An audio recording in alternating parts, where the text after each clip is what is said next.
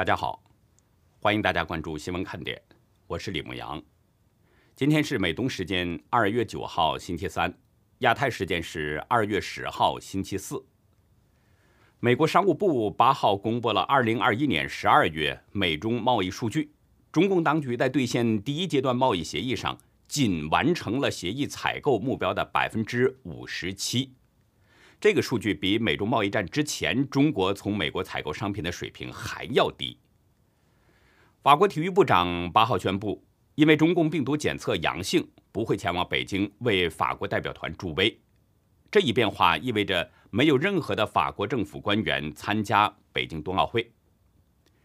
英国首相约翰逊九号宣布，将提前一个月取消英格兰的所有疫情限制。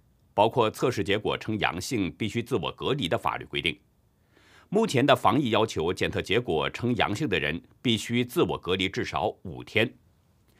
英国早前计划在三月二十四号要取消自我隔离的规定，但是按照最新的计划，英国在本月底就将恢复正常。二月三号到八号，Meta 股价连续下跌。行政总裁扎克伯格的财富也是大幅缩水，跌出了全球十大亿万富豪榜。此外，针对 Meta 威胁退出欧洲，德法的高官回应表示，没有脸书，生活很美好。截止到美东时间二月九号下午两点，全球新增确诊中共病毒人数是二百四十一万九千四百三十六人，总确诊人数已经突破了四亿大关，达到了四亿零五十五万。五千五百七十四人，单日死亡是一万三千二百四十二人，累计死亡总数是五百七十八万两千零九十五人。下面进入今天的话题。今天的话题内容呢有两大部分，前面说一说谷爱凌避谈国籍这件事情的背后，后面呢还是继续说说江苏徐子巴事件，又有新的内幕被揭了出来。昨天和今天，大陆媒体、社交媒体都被谷爱凌给刷屏了。从她得到金牌到赛后的记者会，关于她的消息一直在大陆的各家网站的重要位置。说真的呀，除了在推特上呢，我是偶尔的看了那么一两段视频之外，冬奥会我根本就没时间关注。我有那个时间呢，还真想去睡一会儿觉。但是昨天谷爱凌在赛后记者会上说的那些话。咱们还真的有必要要说一说。美国媒体曾经多次追问他，在美国出生却代表中国参赛，这个国籍怎么处理的问题？问他为了代表中国出赛，是否必须放弃美国籍？他说呢，我在美国的时候是美国人，在中国的时候是中国人。这句话如果放在一个正常的国家来说啊，是完全没有问题的。这个世界上呢，至少有二百多个国家和地区都承认拥有双重国籍，其中仅亚洲就有三十六个，就连社会主义国家越南，他们都承认双重国籍。可是需要指出的是，中共是不允许拥有双重国籍的。中国的国籍法第三条规定，中华人民共和国不承认中国公民具有双重国籍。第八条中还规定。申请加入中国国籍的人，其申请经批准取得中国国籍后，不得再保留外国国籍。所以，谷爱凌说，在美国的时候是美国人，在中国的时候是中国人，这种话呢，其实连中国普通的百姓都不一定骗得了，因为她就是习近平的女儿，说话你也得找点边儿，不是吗？何况她还不是习明泽，仅仅就是被中共利用的一个比赛工具而已。当然，我昨天也说了，中共呢或许啊还真的会给他开一个特赦绿灯，为了利用谷爱凌给他弄一个双重国籍，因为要为中共多挣点光嘛。中共需要他这样有利用价值的人，但是他不敢正面回应这个国籍的问题，可能就意味着双重国籍的事儿呢，目前至少是目前还没有着落，最多可能会给他弄一个永久居留的身份。很显然，谷爱凌不谈国籍，也有他的一些盘算。口头上说呢是代表中共在比赛，这样可以呢在中国收割金钱利益。但实际上他在紧紧抓着美国国籍不放，他不可能放弃美国国籍的，否则他不可能绕来绕去顾左右而言他。所以他说什么有在家门口比赛的感觉，滑下赛道的时候似乎能看到北京的家，还有自己设计的比赛服雪板上都有龙，这是为了让世界看到中国文化等等。这些话都是挑中共爱听的在说，把中共哄高兴了呢，或许多得到一点赏赐，多得到一点好处。除此之外还能有什么呢？至于他说运动可以让人们团结在一起，不一定要与国籍有关，运动也不是用来分裂彼此。如果单拿这句话来讲，或者换到别的国家来说呢，都能说得通。但谷爱凌这么说，除了在为自己解释，还有就是为中共背书做政治宣传。李叔同曾经说过：“灿烂之极必将归于平淡。”谷爱凌会永远被中共捧着吗？大陆还有一句网络的流行语：“捧你的时候你是玻璃杯子，松手的时候你就是玻璃碴子。”昨天我已经提醒了，中共向来是过河拆桥、卸磨杀驴。他用你的时候会把你捧上神坛，不用你的时候、不需要你的时候，可能一脚就把你踢下地狱。其实，谷爱凌说出这些话，思维稍微正常一些的人都听得出来。她这些话呢，具有一些小粉红的特质。那么，这背后究竟是什么原因呢？当然要归功于他的家庭。大陆门户网站新浪报道，公开资料显示，谷爱凌的母亲谷燕是北京人，本科是毕业于北京大学。后来呢，前往美国留学，先后在奥本大学攻读生物化学和分子生物学，在洛克菲勒大学攻读分子遗传学，还在斯坦福大学商学院读了 MBA。关于古燕的信息，外界了解的并不多，但有网友啊，翻到了中国科协下属的《中国科技信息》杂志，上面有一篇文章，从华尔街到中国。古燕和他的风险投资事业。这篇文章发表在一九九八年第十期，其中透露了古燕更多的个人信息。报道中表示，古燕曾在雷曼兄弟公司供职，曾经为中国运作了一笔两亿美元的贷款。古燕说，这是一件特别有意义的事。一九九四年，古燕与美国著名风险投资专家埃文斯·弗瑞克。合伙创办了美国科技投资有限公司。这家公司明确宣布，美国科技投资有限公司在中国不只是对高科技产业项目进行单纯的投资，而且是努力把国外成功企业的先进的技术和管理引入中国，为发展中国民族高科技工业做出贡献。一九九七年。总投资八百万美元的北京东方韦博国际信息技术有限公司成立了，古燕是董事长。东方韦博成立的时间不长，就在北京城市名声不菲，因为它是中国首家引进美国风险投资机制的信息技术企业。这家年轻而雄心勃勃的高技术公司，他们的目标是迅速成长为亚洲一流的信息技术企业。报道中还指出，古燕不仅引进了国外资金，而且动员留美的电子信息技术优秀人才一同回国，共同实现中国的硅谷之梦。我不确定古燕当时是不是中共千人计划的一员，但是从中国科技信息报道的这些内容来看，他很可能是中共重点关注的对象。文章当中有这么一句：显然，古燕。绝不是一个普通人。其实，古燕的妈妈，也就是谷爱凌的外婆，也不是什么普通人。在谷爱凌获得了金牌之后呢，中共的交通部离退休干部局向谷爱凌的外婆，也就是冯国珍，表示了祝贺。为什么呢？据中共官媒报道，古燕的妈妈是中共交通运输部的退休干部，原来交通部体改司的高级工程师。中共的交通部在电话中感谢他为中共培养了一名优秀爱国的新时代青年。接下来呢，我们还是来关注江苏徐子巴的事情。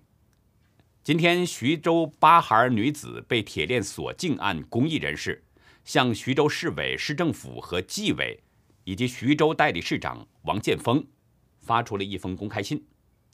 在“骄傲女孩”推特上公布的这个信中表示呢，丰县当局一月二十八号和一月三十号的通报与徐州市通报的内容完全不一致。已经涉及伪证罪，利用公权力对案件进行扭曲，在公共媒体故意混淆视听、错误引导的行为，涉及扰乱社会公共秩序罪、寻衅滋事罪等多项刑事责任。另外，丰县纪委和多个司法部门对善良的网友进行人身攻击，还对众多的网友进行电话恐吓等等。公益人士要求徐州当局成立调查组，对这些问题。立案调查。昨天，网友我能抱起一百二十斤，在微博上讲述了他们在丰县遭遇的魔幻经历。从二月四号开始，这位网友呢想到丰县精神病院去看望徐子爸，两次都被拒绝了。五号驱车去了董集村，也被警察拦了下来。六号，这位网友在车上写了一些文字。丰县董志民强奸精神病女，逼生八孩，反领补贴得救助，还在纸上写了对徐子巴说的话：“姐姐，世界没有抛弃你，妹妹来了。”但仅半个小时，警察找上门，要求擦掉。当天下午，这位网友和另外一位网友带着礼品和向日葵花，再次到丰县的精神病院，请求看望徐子巴。但是警察已经在医院把守了，不允许他们进入。无奈之下，离开了医院。但只有十分钟，他们就接到了丰县警方的电话，声称他们网上造谣，责令删帖。当晚，两人都被炸号了，而且酒店也以客满为由拒绝他们入住，两人只好睡在了车里。七号中午，一名警察电话要求网友擦除车身上的文字，因为身份不明，所以网友拒绝了那个人的要求。下午随机在丰县街头采访，发现有百分之九十以上的民众表示不知道徐子巴的事件。当夜十二点，网友再一次被一家酒店拒绝入住，尽管按照警方要求提供的身份证明，但酒店就是以客满为由拒绝入住。在向第二家酒店提供了电子证件之后，才得以进入酒店休息。八号晚，酒店负责人通知网友说，前台电脑已被警察收走了，原因是网友没有提供身份证，要求酒店停业整顿。在被逼出酒店之后，网友只好开着车走，恰好遇到了一个知情人，得知了一些更为惊人的消息。我能抱起一百二十斤，在今天的微博中写道：“好奇怪，这个版本看上去和通告完全不一样。”网友在对暗访录音的声音进行处理之后呢，在微博上公布了出来。这不是啊？就是来把孩子的。那个男的是女的？那男的不是啊？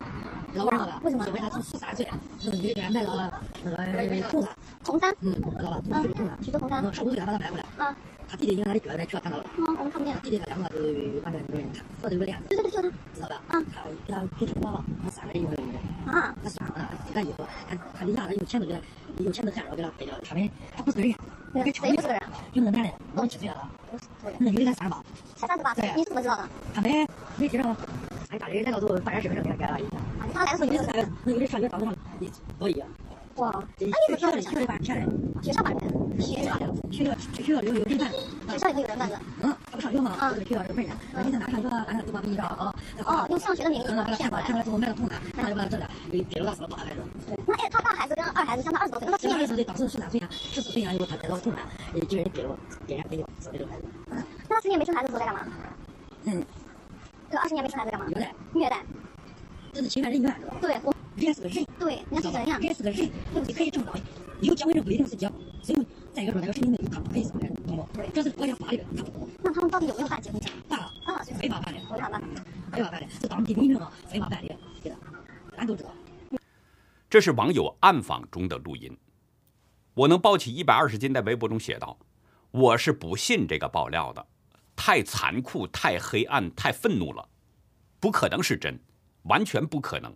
丰县是不会有这样的事的。”这位网友说：“不信这个爆料，我不清楚他是真的不相信呢，还是因为太残酷、太黑暗、太愤怒而难以置信。”我觉得第二种可能性更大一些。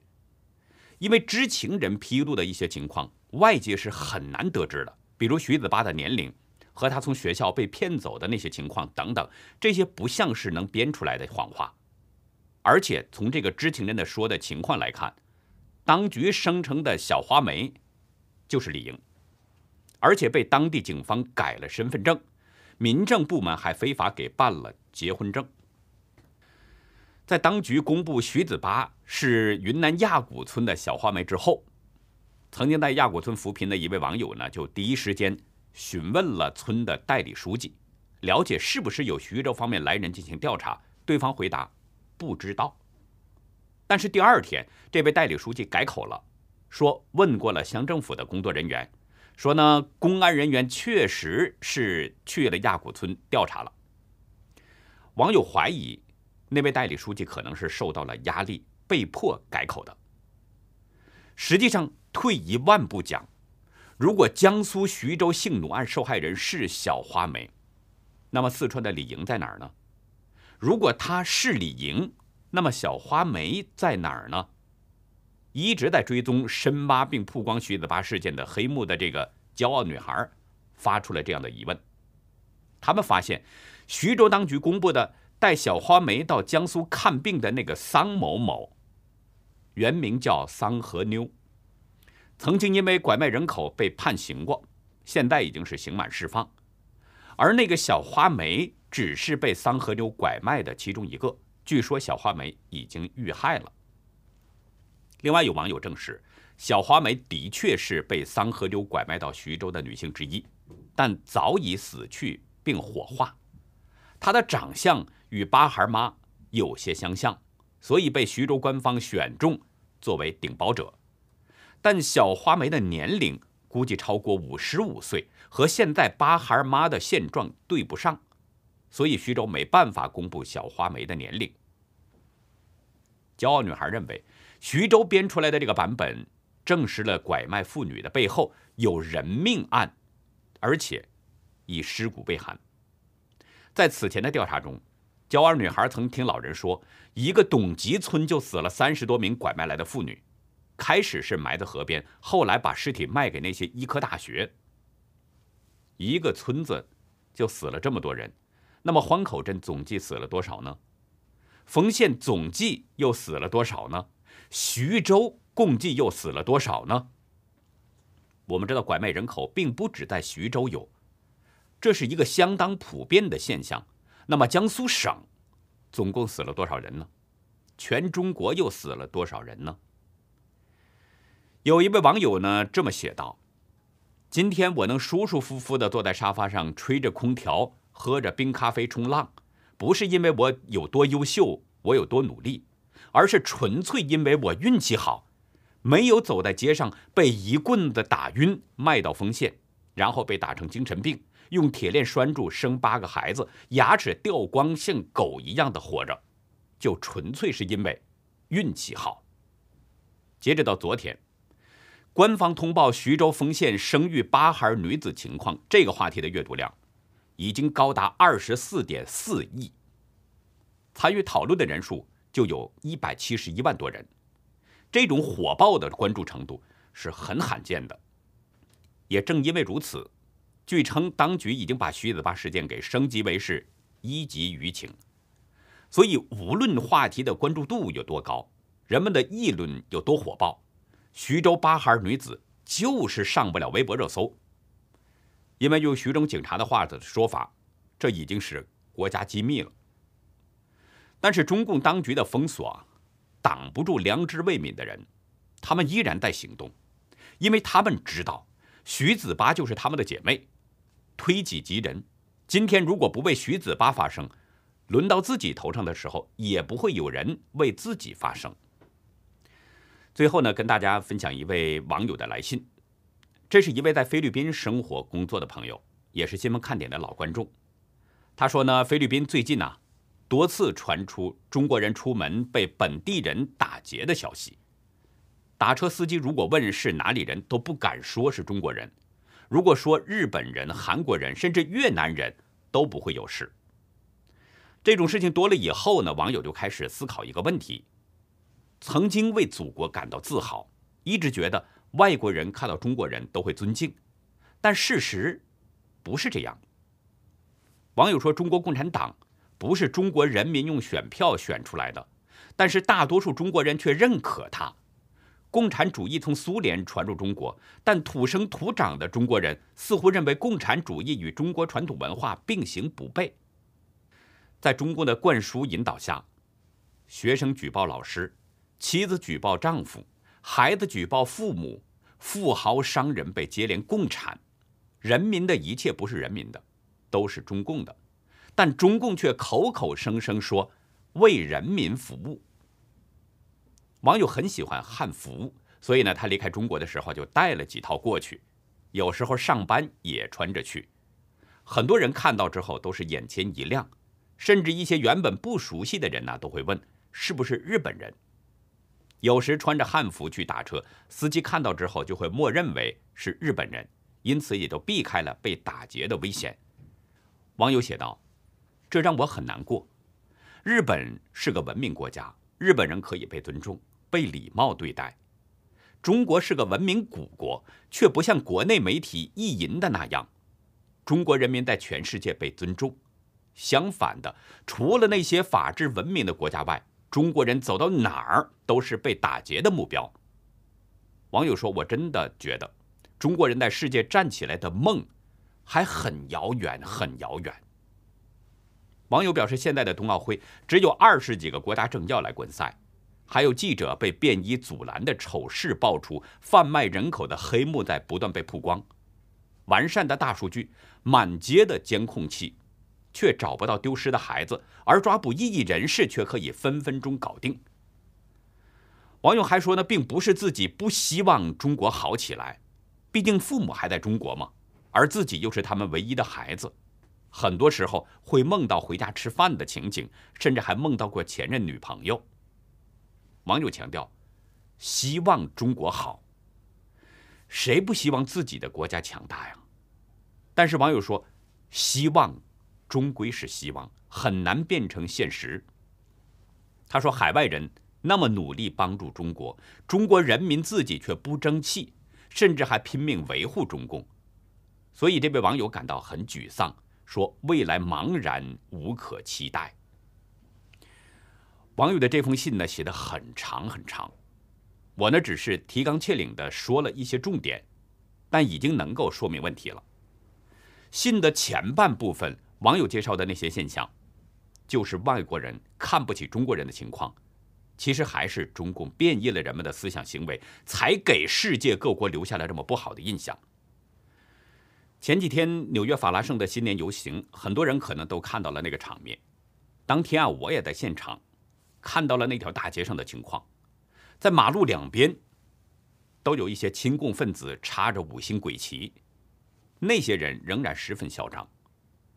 我听一位女士讲的，说她看到那些人的行为很不理解，就问了其中的一个人。这位女士说：“说你那么觉得中国好，为什么不回中国？为什么非要留在美国呀？”就这么一句话，招来了对方的破口大骂。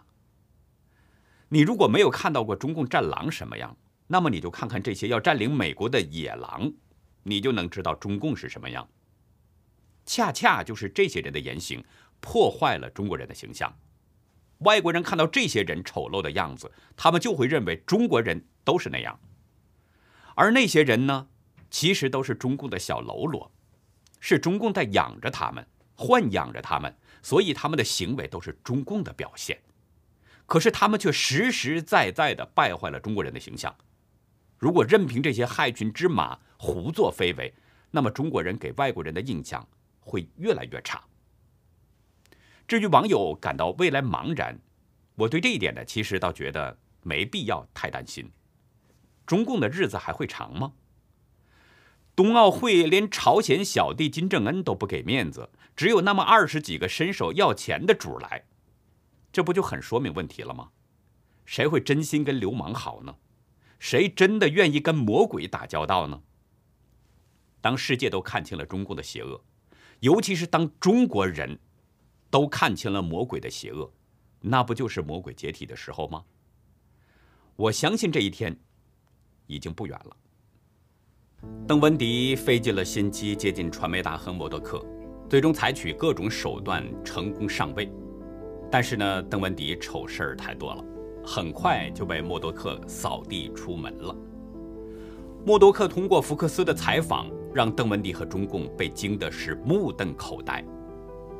邓文迪也从最成功的中共女间谍变成了最失败的女间谍。在今天的红潮看点，我们就来继续说说。政商通吃的中共王牌间谍邓文迪，欢迎大家到优乐客会员去了解更多。